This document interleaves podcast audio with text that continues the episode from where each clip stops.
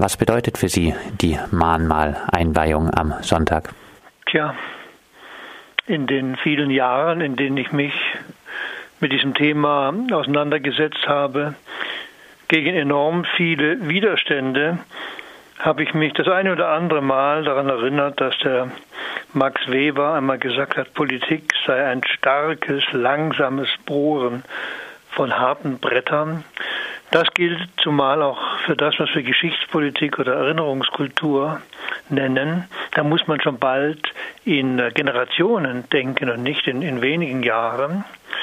Und äh, so ist es leicht vorstellbar, dass das für mich ein großer Tag ist, der kommende Sonntag, an dem es äh, endlich gelungen ist, mit Unterstützung des Waldkircher Stadtrats und auch besonders des Oberbürgermeisters Götzmann nun etwas zu tun, was die Ideenwerkstatt Waldkirch in der NS-Zeit seit wenigstens fünf Jahren konkret anstrebt, nämlich für die Opfer des Karl Jäger, die litauischen jüdischen Opfer, ein Mahnmal zu errichten. Und am Sonntagabend um 18 Uhr wird es soweit sein.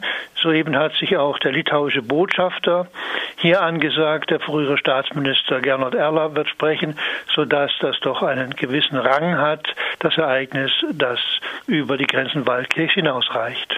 Sie erklären, dass es bisher nur in Günzburg, der Heimat vom berüchtigten SS-Arzt äh, Josef Mengele, der zeitweise auch in Freiburg wohnte, ein Mahnmal gibt, das direkt auch an einen Täter aus einem Ort erinnert und nun also in Waldkirch.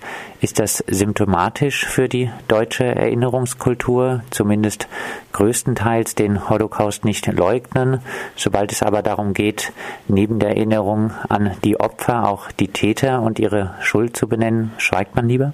Ja, ja, Sie haben schon, Sie haben schon recht. In der Tendenz seit langem ist es eine leichte Sache, an äh, Widerstandskämpfer zu erinnern. Die kann man ja äh, heroisieren, weil sie gegen den Nationalsozialismus gekämpft haben.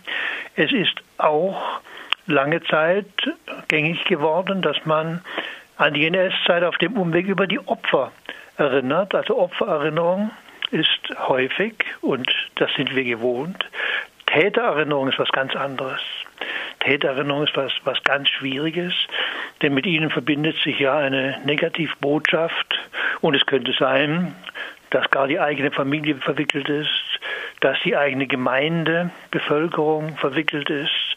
Und da entsteht dann eine große Abwehrhaltung.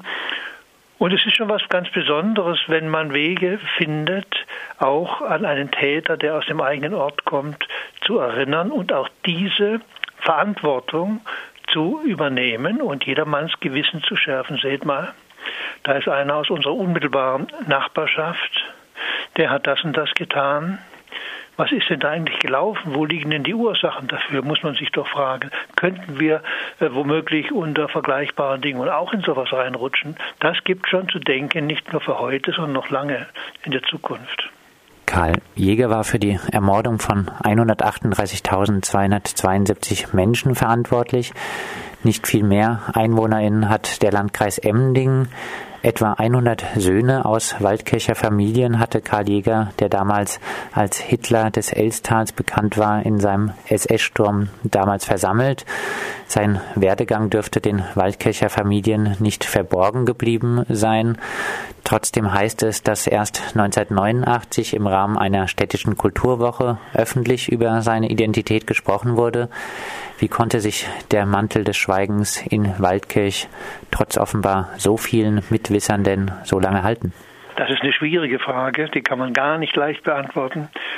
Sie reicht ja auch in das große Schweigen der Gesamtgesellschaft hinein. Manche haben ja gemeint, man habe die ersten äh, Jahrzehnte nach dem Zweiten Weltkrieg in moralischer und politischer Hinsicht eigentlich nur überstehen können, wenn man über das Desaster, was in den Jahren 1939 bis 1945 angerichtet worden ist, wenn man das beschwiegen hat. Na, wie auch immer. Was man in Waldkirch wusste nach 1945, hat mir niemand verraten. Es war jedoch so, dass der Karl Jäger nach Kriegsende quasi wie selbstverständlich hier wieder in seine Heimatstadt Waldkirch zurückkehrte Und es wurde geschildert, dass er hocherhobenen Hauptes mit ein paar Freunden zusammen, wahrscheinlich waren das die ehemaligen SS-Kameraden, durch das Waldkircher Städtle marschiert ist und äh, jeder hat ihn gegrüßt und er hat, er hat die alten Bekannten von der Zeit vor 1936 begrüßt. Es waren ja gerade mal neun Jahre vergangen und so wird man sagen müssen, so, so, ein bisschen was hat man wohl schon gewusst. Und zumal die SS-Kameraden dürften gewusst haben, was für eine Rolle er in Litauen gespielt hat. Aber das Schweigekartell hat sehr gut funktioniert. Man hat mündlich geschwiegen und alles Schriftliche hat man vernichtet, sodass wir da heute vor vielen offenen Fragen stehen. Und das hat geklappt bis 1989. Damals habe ich ähm, von einem Heimatforscher am Ort hier äh, den Wink bekommen, ähm, Sie arbeiten doch beruflich über die NS-Zeit. Sie könnten ja auch mal gucken, was dieser Jäger eigentlich gemacht hat. Er hat da oben irgendwas in Litauen mit den Juden zu tun gehabt. Das war der Anstoßgeber. Und dann habe ich mich kundig gemacht mit den Möglichkeiten, die ich im Militärgeschichtlichen Forschungsamt in Freiburg hatte. Und sehr schnell war klar, das war der SS-Standartenführer Karl Jäger. Und das für mich zu behalten war nicht meine Sache. Ich äh, forsche ja an, über Geschichte, um der Öffentlichkeit mitzuteilen, was die Ergebnisse meiner Forschung sind. Und so war das auch in diesem Falle. Dann sind die Wogen hochgegangen, als darüber die ersten äh, Veröffentlichungen kamen.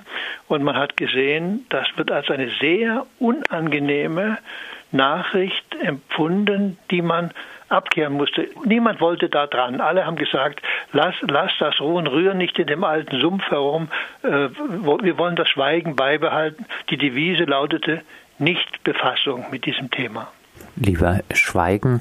Äh, der Filmemacher Jürgen Dettling, der in einem Mehrgenerationenprojekt den Film Karl Jäger und wir erstellt hat, bestrieb die äh, Stimmung in Waldkirch in der Vergangenheit uns gegenüber wie folgt. Als anständig galt, wer schwieg, als unanständig galt, wer aufklären wollte. Hatten Sie, Herr Wette, auch damit zu kämpfen, als unanständig zu gelten? Herr Dettling hat das Nötige gesagt, da muss ich nichts dazu fügen.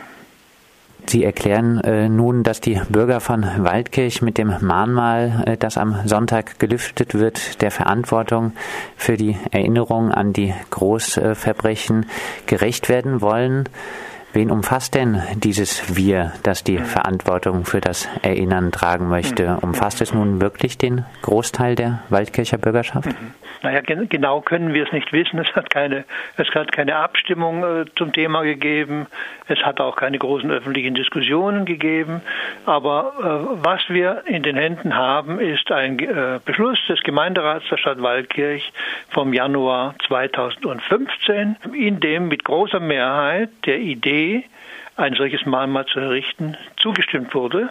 Und daraufhin hat die Stadt Waldkirch die nötigen Schritte unternommen, damit es dazu jetzt am kommenden äh, Sonntag kommen kann. Und das heißt doch wohl, dass die gewählten Repräsentanten der Stadt einen Meinungsänderungsprozess vollzogen haben in, in, den letzten 25 Jahren, insbesondere jetzt in den letzten Jahren, und dass sie daher einer Sache zustimmen, von denen sie vor zehn Jahren noch nicht in die Augen geschaut hätten. Das ist ja eine sehr erfreuliche Entwicklung, sodass ich einfach mal vermuten möchte, man hat im Lauf der Zeit in Waldkirch begriffen, dass man eine Verantwortung dafür trägt, diese Erinnerung an den Jäger nicht zu verdrängen, die Erinnerung an seine Opfer mal zu proben, ob man das überhaupt kann, ob es überhaupt möglich ist, sich der ganzen Sache über die weit entfernten Opfer anzunähern. Soweit sind wir jetzt und das ist ein, ein ganz schöner Erfolg. Die genauen Opferzahlen, für die der Waldkircher äh, Karl Jäger verantwortlich war, die entstammen äh, dem eigenen Bericht des Massenmörders. Welche Bedeutung hat äh, dieser Karl Jäger Bericht? Allergrößte Bedeutung. Der ist auch in Fachkreisen national und international seit langem bekannt. Es gibt äh, meines Wissens kein zweites Schriftstück, kein zweites Dokument aus jenen Jahren, des beginnenden Holocaust 1941, 42, das in gleicher Exaktheit darüber berichtet, wann, an welchem Ort, wie viele meist jüdische Männer, jüdische Frauen und jüdische Kinder ermordet worden sind. Es ist eine lange Liste von, von neun Maschinenseiten einteilig beschrieben, in der wir ganz genau aus der Sicht der Mörder erfahren, was, wen sie exekutiert haben. Und dann kommt diese gigantische, äh, für uns ja unvorstellbare Summe von über 138.000 Ermordeten zustande. Dieser Jägerbericht ist berühmt und er ist natürlich unwiderlegbar. Am Anfang gab es auch hier Menschen, die haben gesagt, wer weiß, ob das alles stimmt. Ob das alles stimmt, ist so unbezweifelbar wie in keinem anderen Fall. Den Jäger hat äh, einen weiteren Bericht handschriftlich geschrieben und handschriftlich unterzeichnet und es kann überhaupt nicht den geringsten Zweifel geben, dass er das alles verbrochen hat, was er selbst notiert hat. Abschließend, Erinnerungskultur war und äh, bleibt ein umkämpftes Feld. Das zeigen nicht nur die Aussagen von Höcke, der eine erinnerungspolitische Wende um 180 Grad forderte. Wie sehen Sie auch Ihre eigene Arbeit im Kontext des aufstrebenden Rechtsradikalismus? Also was dieser Herr aus Dresden davon sich gegeben hat am 17. Januar von einer runden Woche, das ist, das ist das totale Gegenprogramm zu dem, worum sich viele tausend Menschen in der Bundesrepublik Deutschland bemüht haben, indem sie nicht nur die Vergangenheit aufgearbeitet haben, sondern das ganze Verständnis von demokratischer Politik und demokratischer Gesellschaft eigentlich im Spiegel des Nationalsozialismus betrachtet haben. Unsere heutige Gesellschaft, unsere heutige Politik versteht sich als das Kontrastprogramm zum Nationalsozialismus in vieler Hinsicht, was sich entwickeln könnte, wenn mehr Zeit wäre. Und was nun ein Mann wie Höcke macht, ist, dass er das alles kleinredet. Er beschweigt es nicht völlig, aber er redet es klein und will, dass an andere Teile der deutschen Geschichte erinnert wird, dass also die große Wunde die der Nationalsozialismus geschlagen hat in Deutschland, in Europa, in der ganzen Welt, dass diese Wunde wieder verdeckt werden soll und man sich an Erfreuliches erinnert. Damit wäre alles, was an Erinnerungskultur in den letzten Jahrzehnten geschaffen wurde, zunichte gemacht. Aber ich bin ganz sicher, dass unsere Gesellschaft und auch unsere Erinnerungskultur in dieser Gesellschaft stabil genug ist, dass das abgewehrt wird. Und ich hoffe nur, dass auch die Justiz bald mal aufwacht und sich eines Mannes wie Höcke annimmt. Das sagt der Historiker Wolfram Wette aus Waldkirch, der das Buch Karl Jäger, Mörder der litauischen Juden geschrieben hat und am Sonntag eine Rede halten wird, wenn anlässlich des Holocaust-Gedenktages in Waldkirch ein Mahnmal in Erinnerung an die in Litauen ermordeten Juden und Opfer des Holocaust und auch an Karl Jäger eingeweiht wird. Die Einweihung samt Reden und Musik findet am Sonntag um 18 Uhr am Platz bei der St. Margaretenkirche und den Elstal Museum statt. Und schon am Freitag wird ab 20 Uhr noch einmal der Film Karl Jäger und wir im katholischen Gemeindezentrum in Waldkirch gezeigt.